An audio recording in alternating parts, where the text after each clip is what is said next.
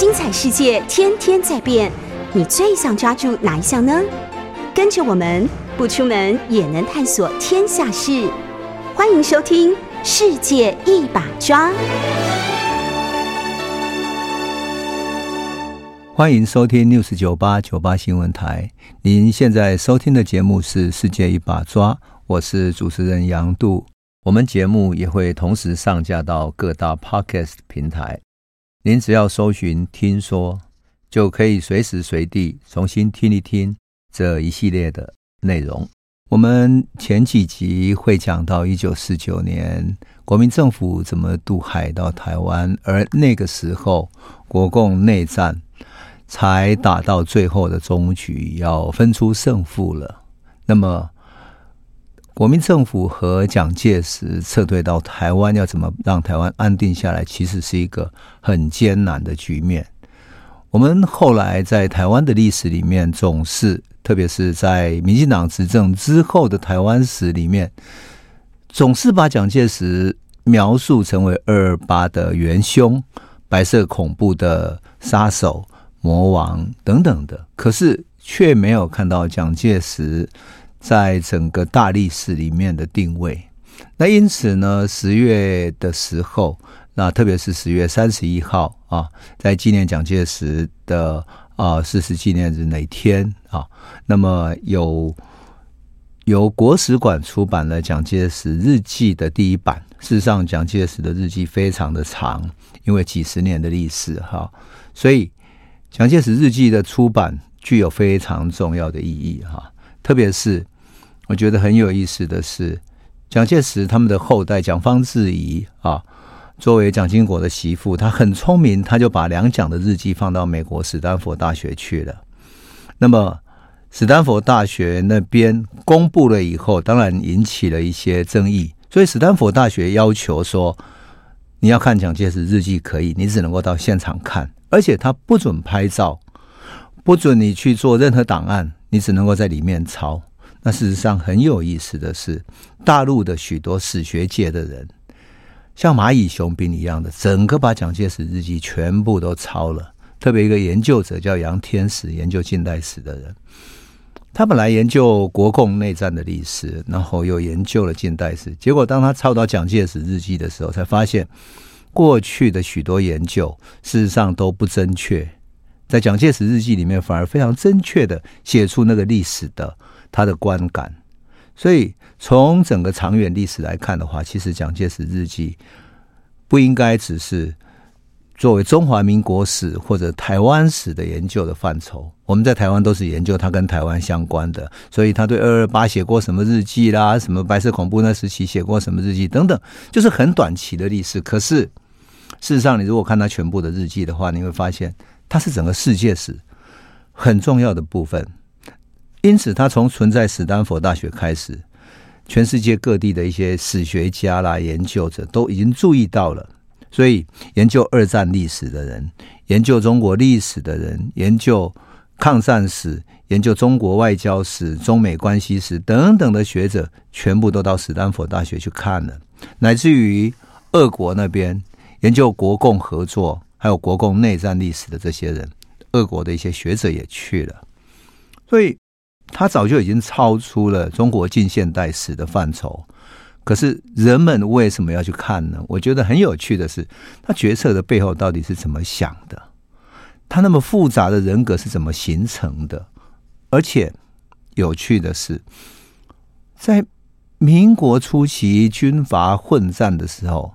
他的性格是怎么浮现出来，成为一个最后的领导者？同样有那么多的军阀，每一个人在西北、在东南，在那么多的军阀，各自拥有兵力，来自于东北的张作霖等等，每个人都有他的兵力。可是最终的崛起，居然是蒋介石。所以历史上很多时候把他骂成一个武夫，就是只懂得武力啦、战争啦，然后因为他是黄埔军校的校长，诸如此类的。可是人们去看才发现。啊，并非只是这样子，所以啊，那些学者去看的时候，他们想要看的是他整个很长时段的历史，从一开始一九二六年担任国民革命军总司令，接下来带领的北伐统一中国，然后后来国共分裂，然后他又带领了抗战，最后抗战结束了，国共又内战，最后退守台湾。可是这中间，他又跟国际上有许多的交往，跟美国合作，一起跟日本作战，然后在缅甸那边，我们也派兵出去参与了战争，对日本的战争。同样的，联合国在一九四三年要倡议成立的时候，他也是一开始的创始者，所以他已经不再是一个中国史里面的一个人。而是从大历史来看，他已经是世界史的一部分了。可他内心真实的想法，就是记在他日记里面。所以许多学者就想要去研究他，作为一个真实的人去研究他。当然，研究者也会想要从他的日记里面找到一些蛛丝马迹，哈，来跟过去的历史记载做印证。比如说，日记里面可能是很真实的个人的所思所感。但是在大历史里面，却是一个影响世界史的大的事件。比如说，对于缅甸的那些战争跟美国的合作，他对于美国来调停的马歇尔等等诸多批评。所以，这里面当然影响最大的是国民政府要不要对日抗战这段历史。过去，呃，抗战的决策哈，很多人都认为说蒋介石是被迫，尤其在西安事件之后。被迫去打抗战的，他一直在避战，一直只想要把共产党打掉之后，再开始对日抗战。所以他大家就说他是因为对内镇压大于对外的抵抗。因此这段历史历来众说纷纭哈。可是，在日记里面啊，史丹佛大学的研究员郭代军就指出了说，其实你看到他日记整个在很早之前就开始在筹划抗战的各种军事准备，他要找人来做武器的兵工厂，还要有做各种军事的准备，要训练步兵、炮兵等等的。那么军队要训练之外，兵器制造种种。都要做准备，来自于国家的经济实力，都必须有一个全盘的考量。所以，蒋介石很想把全国的力量统一起来，然后才有更好的经济建设跟军事基础，才对日本展开全面的战争。可是，当然历史没有给他留下这个时机嘛，很快就发生了西安事变。好，那整个情势超出他的控制。可是郭代军在他日记里面发现说。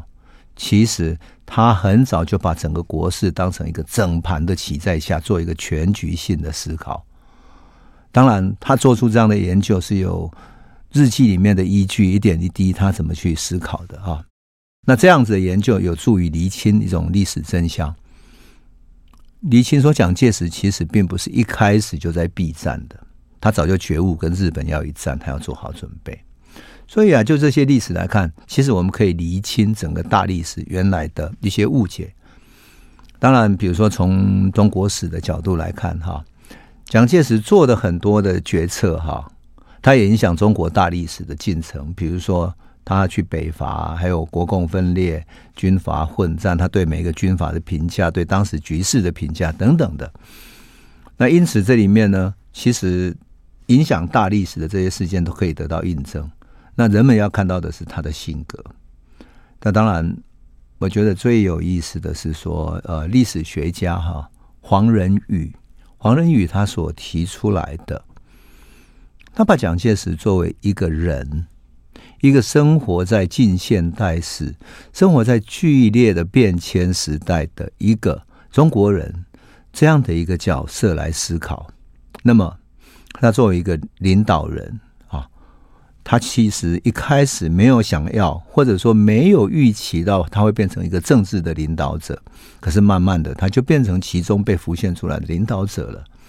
可是他面对一个什么样的局势呢？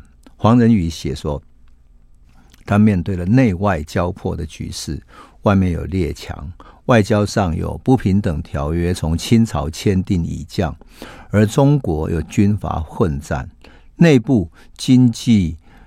政治、军事都还积弱不振，然后建立了一个民国政府，但是民国政府其实是根本还没有建立一个民主共和的政体，国会没有，政府组织是薄弱的，是各个政府在各地军阀各自为政，所以辛亥革命以后的中国是四分五裂，军阀割据这种局势，诶，你作为一个领导者，你怎么去思考说，你作为所有军阀中间的一个，你有黄埔军校，那你要怎么带领这个国家走出困局？这其实都是很艰难的考验。所以，他面对的啊，其实是历史上从来没有过的一个时代。过去嘛，我们都会看到一个朝代，一个皇帝带领一群人，然后东征西讨，最后成为领导者。可是他要建立的是一个民主共和的政体，那这个政体要有议会，要有民民主选出来的政府，要如何具有民间的代表性？这个民主共和政体怎么建立起来？所有中国人没有一个人曾经经历过，曾经设想过，它等于是一个乌托邦，是一个孙中山所画出来的民有、民治、民享，按照西方的对于民主的想象所画出来的一个乌托邦。所以，黄仁宇就在蒋介石日记里面看到说，他像当时所有中国知识分子一样，只能够用传统儒家的思想。那儒家思想是什么？他相信的是王阳明的心学。为什么相信心学，而不是相信孔子那种某一些更实用主义的一些儒家思想？王阳明是强调内心的心念，强调个人的意志力可以克服外在的困难。你想外在的困难已经超出他能够克服的范畴了，超出他的能力范围，也超出他的控制范围了。所以他只有用王阳明这种心学，用自己的意志力自我替力，然后自我警惕，然后即自我鼓励、勉励来面对这些局势，尽力应付整个的变局。所以你把蒋介石作为一个人来看的时候，其实也很不容易。你看到他的眼前。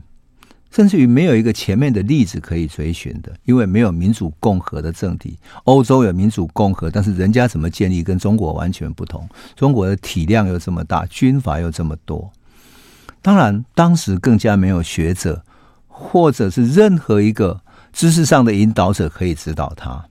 所以他的日记里面就把蒋介石还原为一个人，一个靠着自己的意志力去面对整个外在局势的人。你看到这个年轻人从清末成长，到日本去念念军校，然后回过头来投入了革命，然后到军校当个校长，然后带领军队北伐等等，那最后变成一个领导人。他其实整个过程都是一个在摸索的人，乃至于他一九四九年退到台湾，都还是一个摸索的人。当然，两蒋的日记对于台湾史也有很非凡的意义。为什么呢？因为过去啊，蒋介石到台湾之后，他想要学习日本的军国主义的方式，把自己塑造成为一个伟人，塑造成为一个正统、道德正统，成为孙中山乃至于儒家正统的继承者。所以，把自己塑造成为一个伟人，然后到处树立各种铜像等等等等的。也就是说，这种伟人崇拜其实从日本的。法西斯的思想，也是天皇崇拜那边想要学过来，所以蒋介石曾经用过日本白团的人，想要建立中心思想，为国民党建立中心思想。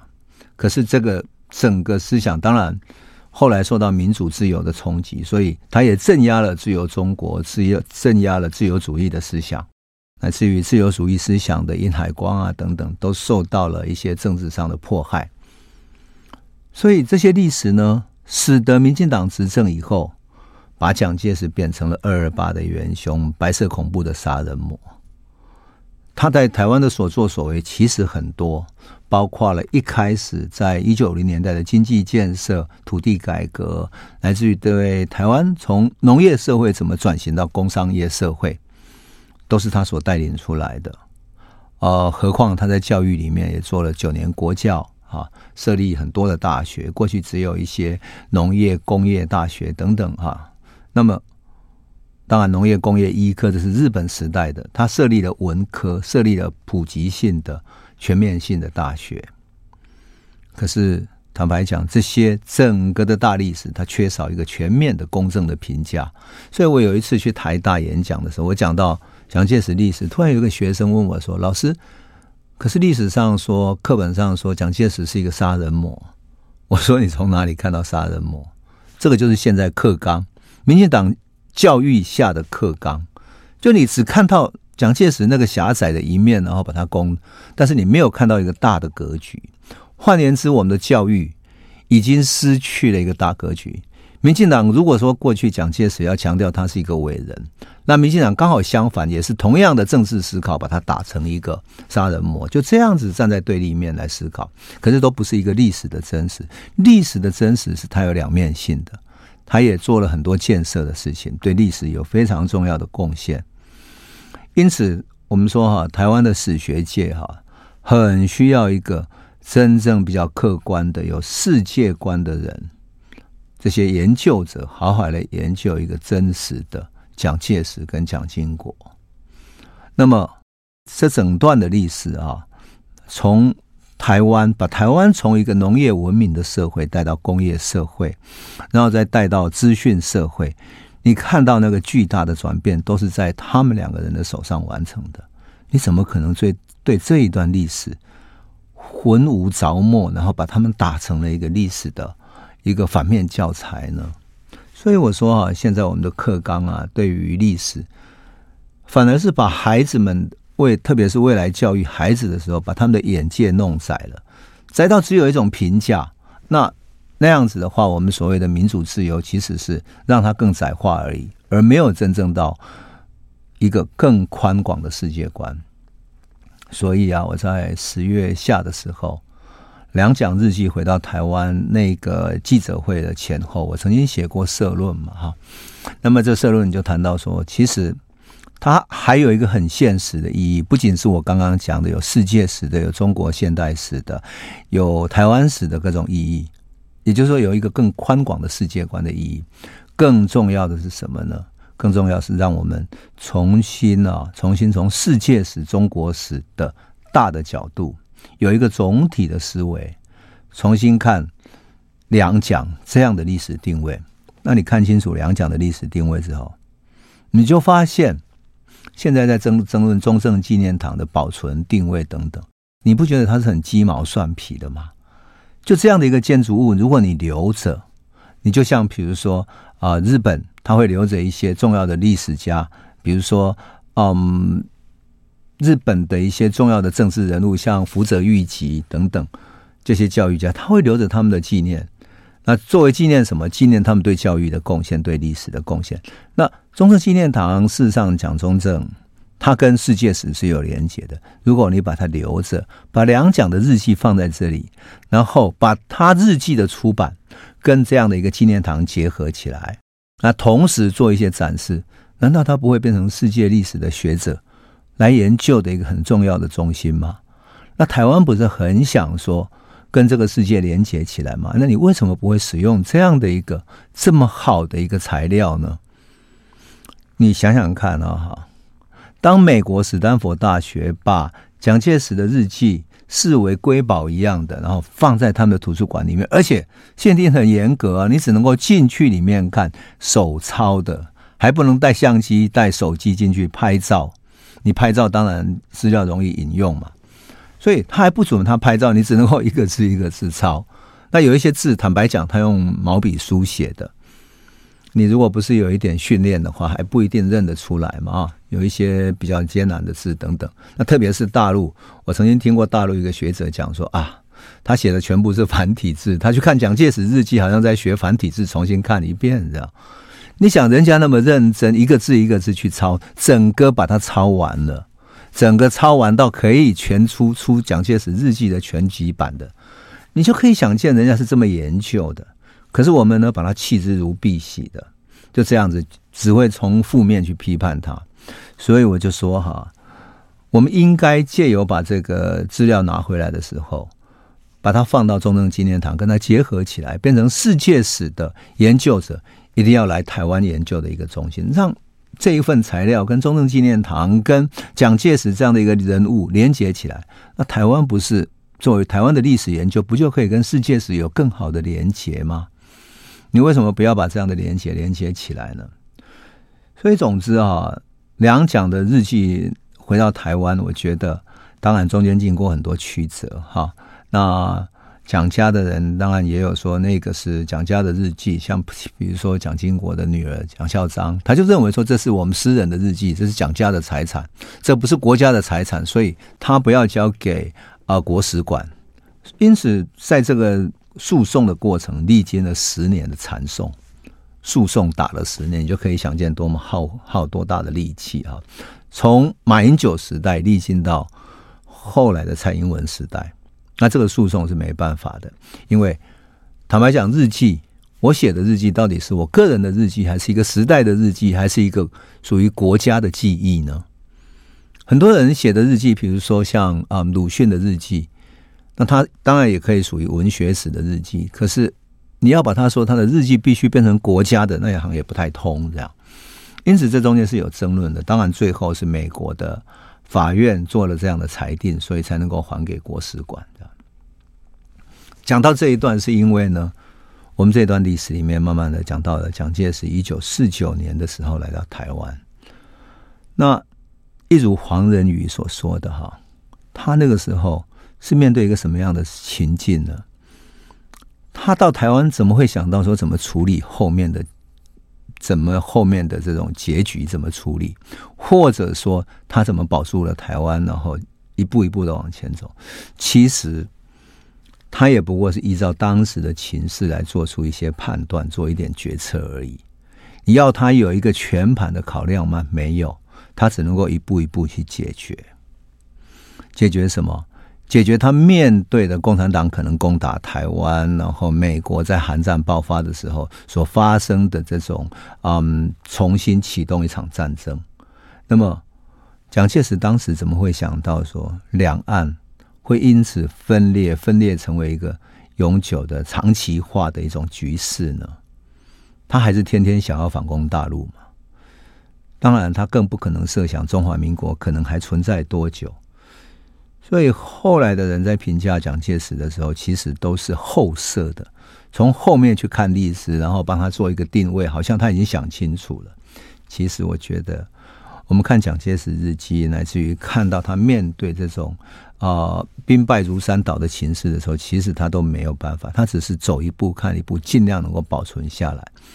坦白讲，我还蛮佩服他的，因为一九四九年的时候，兵败如山倒，整个大陆的局势倒成那个样子，他没有流亡到美国，像李宗仁或者其他一些国外的一些人。你比如说，多少全世界多少的流亡者，这些政权倒台的人，全部都跑去美国，跑去夏威夷，跑去哪里，对不对？哎，他没有走，他最后很有秩序的撤退，然后有计划的一手一手的把台湾保下来了，这真的是很了不起的一个历史记录，很难得。坦白讲，我自己就觉得说，能够这么冷静在败退之中还能保住，那真是一个很厉害的一种很坚毅的人格。当然，当跟当时的情势也有关系。那么。蒋介石跟当时的执政者像陈诚以及他的幕僚怎么保住台湾呢？我想我们先休息一下，回头再来说，那就是我们要讲的这一段历史喽。欢迎收听九八新闻台《世界一把抓》，我是主持人杨度。我们讲到了一九四九年的蒋介石啊，呃，我记得我曾经问过马英九，问他什么？我说我在写这一段历史的时候感到很惊讶，因为一个领导人。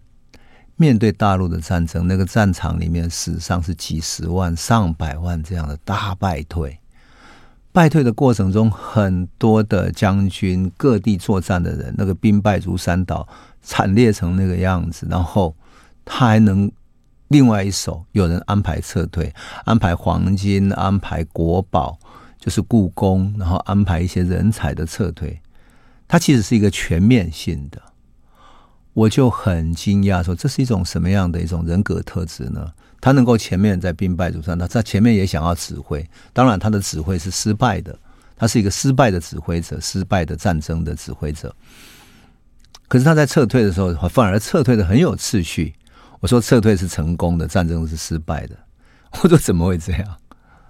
啊，我们想了一下子，我们后来得到，他就想了一个结论说啊，也许，也许在抗战的时候曾经撤退到重庆。所以有撤退的经验啊，那整个大撤退应该有经验。好，不管怎么样，其实蒋介石撤退到台湾跟重庆又不一样，因为重庆是一个陆地的作战模式，他要准备打游击了。可撤退到一个小小的岛屿，完全是不同的。我们来设想，哈，一九四九年小小的岛屿台湾，你面对突然增加百分之十五的人口，大概一百二十万到一百五十万人口，那是一种什么样的状态呢？这一百多万人口要住在哪里？你食物要从哪里来？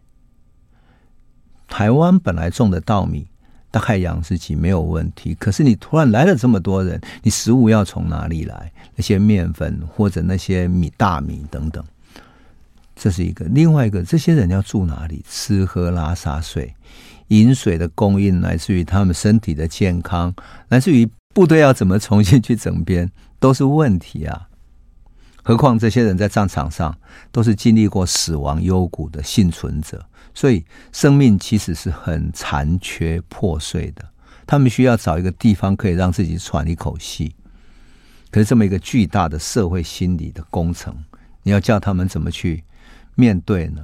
所以啊，台湾当时其实像一个飘摇中的一一只小舟、小船，经济萧条，因为二战之后。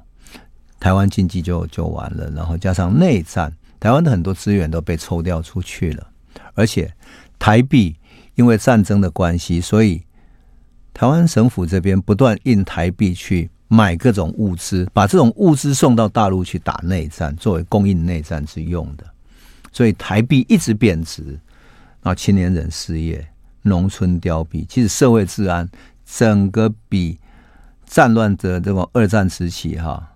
更糟糕。那当然，台湾的情况是比大陆的大混战好一点。但是，如果没有赶快紧急的来整顿，然后把这些人安顿下来的话，台湾内部一定有一种革命的可能。特别是二二八之后，其实有很多学生运动跟读书会，也就是共产党的外围组织，来自于共产党的地下党，其实也在台湾不断的在酝酿怎么去反对国民党。甚至于共产党给台湾下了一个指令，共产党给地下党下的指令是什么？是尽量保存公共设施、电力、水利所有的设施，不要让国民党给破坏了，以便于共产党来接收。这可不是我个人杜撰的，这可是中共地下党的人在后来的。历史回忆里面所接收到的，就是中共中央给他们的指示，就是尽量保存，以便于未来的接收，不要让台湾给破坏了。他们很怕国民政府撤退的时候把台湾全部破坏掉，就他接收的是一个破碎的台湾。所以啊，当时台湾情势已经很不稳了，不稳到台湾的民间甚至于认为国民党也朝不保夕。所以其实这个时候。蒋介石也好，或者当时的台湾省主席，我们上次说过，当时台湾省主席是陈诚嘛？陈诚就要怎么办呢？他要一边安顿这些突然来临、大量迁徙的人潮，让军队有一些地方可以去住。你知道他们先开始的时候住在哪里吗？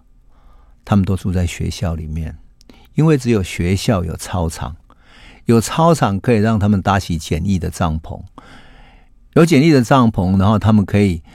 架起了炊事的那个锅子、锅碗瓢盆，然后开始买一些米，开始煮饭，让军队有饭吃。就这样子，把军队安顿在很多小学里面，安顿在台湾各地的小学里面，然后慢慢的在找帮军队找去处，找有一些去跟着眷属来，呃，跟着眷属，然后那些眷属就安排眷村啊等等，慢慢的安顿下来的。所以。那么多的人来，中间当然还包括了公务员、知识分子等等，每个人就要各自去找工作、找去处，所以其实当时是很艰难的哈。那么陈诚哈也算是一个很有治理能力的人，他很怕这些撤退的士兵带来大混乱哈，所以他一开始就对于来台湾的人进行了什么？进行资格的管制。同时撤退来台的军队在港口一下船哈，他马上解除他所有的武装，包括他的军队、枪支等等的手枪啊等等，所有的武器全部上交，那避免在内部发生战乱。但是更彻底的是什么？是一九四九年五月二十号的时候，陈诚开始在台湾实施戒严令。这个戒严令要求禁止集会、结社、游行、请愿，限制言论、讲学、出版、新闻自由等等的，而且禁止罢市、罢工、罢课。这是什么意思呢？这就是避免大陆上国共内战的时候，国民党统治地区所发生的学生运动最常常做的事情。集会、结社、学生请愿、游行等等的，当然限制言论自由、禁止罢市、罢工、罢课等等，都是这样子，就禁止社会运动，去打破了他对于这个社会的管理。那么这个戒严令一开始实施之后，一直到国民政府迁台，更彻底的去执行。你猜到哪一年结束？戒严令到一九八七年。蒋经国才宣布解除戒严，解除党禁报禁，整个戒严令才宣告结束。所以有人说这是破世界纪录的实施最久的戒严令，实施了三十八年。可一九四九年跟着大陆的金圆券，就是他们的嗯金融改革金圆券失败了嘛？那台湾呢，内部更糟糕，是为了内战的军费需要嘛？所以大量印旧台币。那这个台币越印越多，印了之后就跟民间去征购米啊、布啦、糖啦、盐巴啦等等的，把民间物资收购进来，去运去大陆去支应战争的需要。好，你大量印台币，台币跟着这个通货膨胀加速贬值。到了一九四九年年中的时候，台币已经在崩溃的边缘了。我们用数字来算，看看会更清楚。一九四六年的时候啊，台湾发行的台币有多少？有五十三亿元。台币有五十三亿元。到了一九四九年啊，也就是三年多之后，到六月十四号这一天，币制改革的前夕，你知道台币有多少吗？有五千两百七十亿元，也就是你发行的钱增加了一百倍。好，你把钱增加一百倍。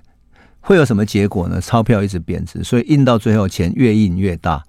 就像现在很多嗯中南美洲国家有币值印到了一张货币一千万这样子，当时台币就印到一张一万块钱的票面价值了。可是最可怕的是，你印一百倍的钞票，你知道物价是怎么狂涨的吗？你印一百倍的钞票，结果物价指数一九四五年的物价指数啊。跟一九四九年对比起来，差几倍？你猜猜看，各位朋友，差了七千倍。也就是说，一九四五年你一块钱可以买到一根棒棒糖的，那么到了一九四九年，你要花七千块才买得到一根棒棒糖。好，你不要说民间。该怎么办？民间你光是本来规定的薪水，每个月规定你有多少薪水，月薪对不对？军工教人员薪水是固定的，你现在贬成这样，你要叫他们怎么活下去？今天领的钱根本买不到明天的米，所以整个局势是非常危急的，甚至于所有做生意的人都不知道怎么办，因为。东西一卖出去就赔钱，卖出去就没钱，下一场你要再去买进来就好几倍的价钱。百业萧条、社会失序的时候，那么民众已经没有办法生存。所以，陈诚的当务之急就是要避免共产党会带头蔓延，所以他马上要进行两件事情。陈诚的两件大事是：第一个，要避免重蹈金圆券在大陆整个毁灭的崩溃的一种覆辙。马上必须进行币制改革，否则台湾经济一定崩溃。所以他要推动新台币。第二点，他要避免台湾重蹈大陆农民革命的这个教训，他必须做土地改革，才能够安定农民。那么这两大政策推动，其实对台湾的命运有非常大的影响。他是怎么推动的呢？我们先休息一下，回头再来说。欢迎收听六十九八九八新闻台，我是主持人杨度。我们节目也会同时上架到各大 Podcast 平台，您只要搜寻“听说”，就可以随时随地重新听一听这一系列的内容。我们讲到陈诚奉了蒋介石的命令，要进行台湾稳定的政策性的改革，哈。那么，一九四九年五月十五号的时候，陈诚宣布了哈，他用蒋介石运到台湾的黄金大概八十万两左右，当时只剩下一百多万两哈。那么，他用八十万两的黄金作为准备金，开始实施新台币换旧台币的改革。那个时候，旧台币跟新台币怎么兑换呢？要用四万块兑换一块新台币。那么五块钱的新台币可以兑换一美元，就是说美元兑台币是一比五，而且它限制发行量，就是说所有新台币的发行量只发行两亿，不许再多印台币，否则它会崩溃，绝对不超过两亿，整个币值要靠这样子来稳定下来。当然啦，刚开始各界怎么会信任它，对不对？而且。你要知道，台湾人特别是农民啊，农村有一个习惯，什么习惯？他拿到钱会把钱存起来，存起来，存到一定的钱之后，再拿到邮局去存，或者拿到那个农会或者哪里去存起来。所以，农民是很习惯拿着现金在过生活的。结果，他们把旧台币放在一个铁盒子里面，过去都这样，然后藏在床底下。结果有一天突然发现。哇，床床底下藏的铁盒子钱越来越多，但越来越不值钱。等到他拿出来两箱铁盒子的时候，发现哇，这几个铁盒子换换下来不到十块钱的新台币，十块钱你要用旧台币就是四十万啊，那能怎样呢？这个就是当时社会上一片哀嚎怨叹。所以新台币刚开始的时候，其实民心是非常不稳的。特别是拿着那些旧台币去哇，结果换下几块钱，真的是让人心非常的愤怒。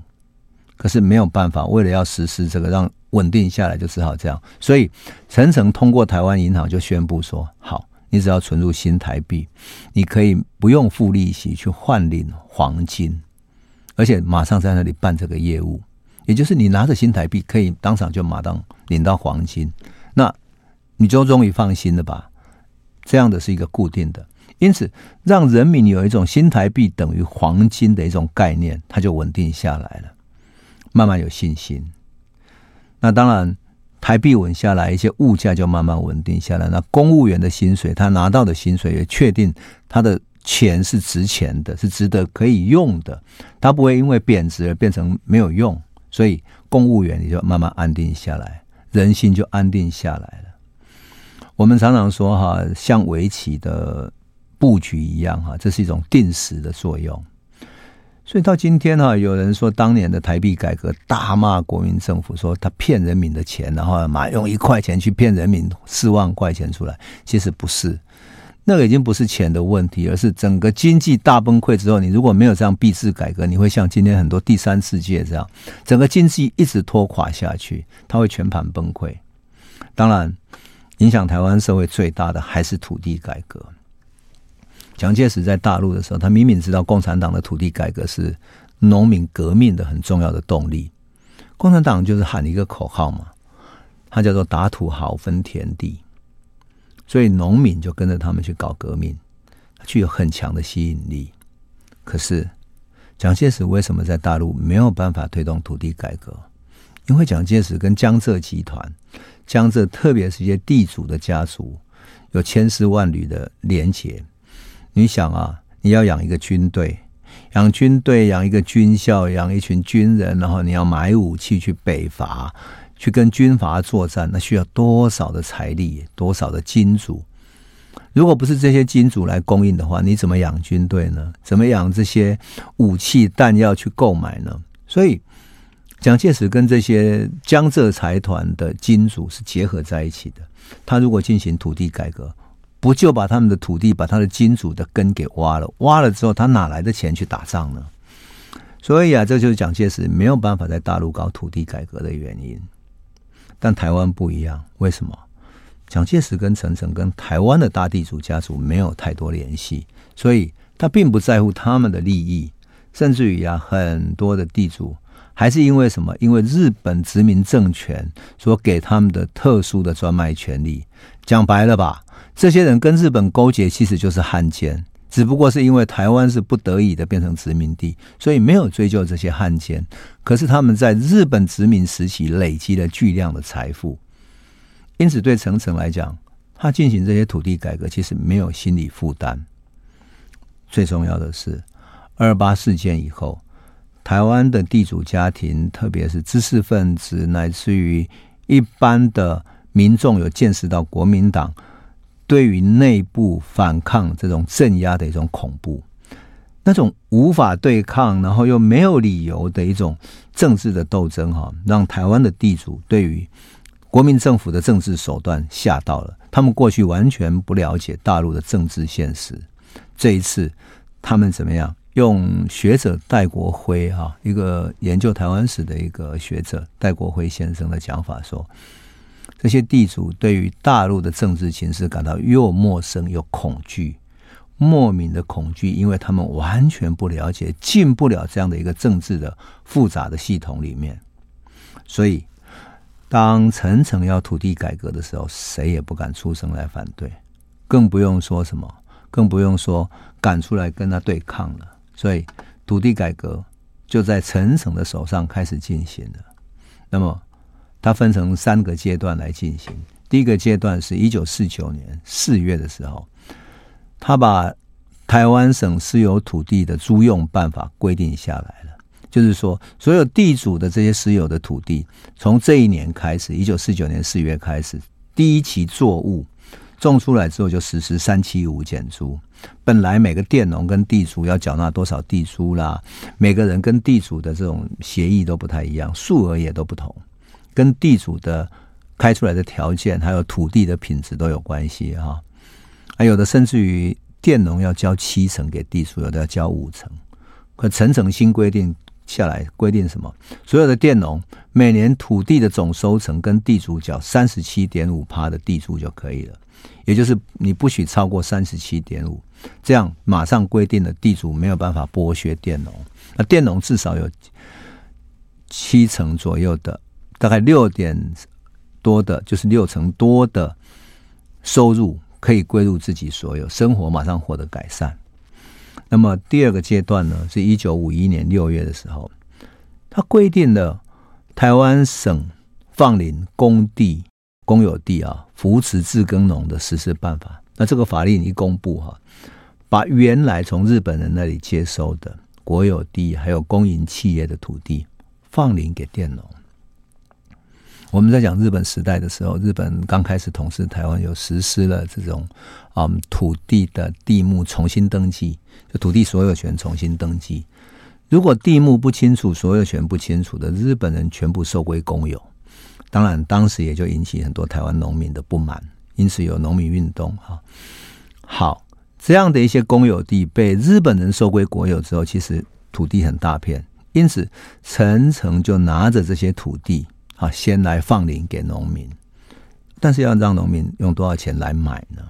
他规定的很有趣，就是这个地主在这个土地上地上的作物呢，每一年的收入有多少？比如说你一年可以收入一百块的话，那么年收入的二点五倍，就是说这一块地如果每年的收成是可以得到一百块的话，那么这整块地卖给佃农的地价就是两百五十块，等于是二点五倍的意思。那当然。农民不可能立即就拿出二点五倍的现金嘛，所以就可以分十年来偿还。那这样子呢，农民就立刻有了土地了。所以啊，在这个之后的七年之内，他整个放领的公有地有七万两千甲。你可以想见哈，他是多么有气魄的来干这个事情的。那么。从日本手中所转移过来的一些大企业，比如说台糖啦、台湾农林等等，这些土地也还是保在政府手里哈。那么第三阶段是什么？是一九五三年一月底的时候，公布了耕者有其田。要点是地主啊可以保留水田三甲、旱田六甲，然后其他的土地全部释放给佃农。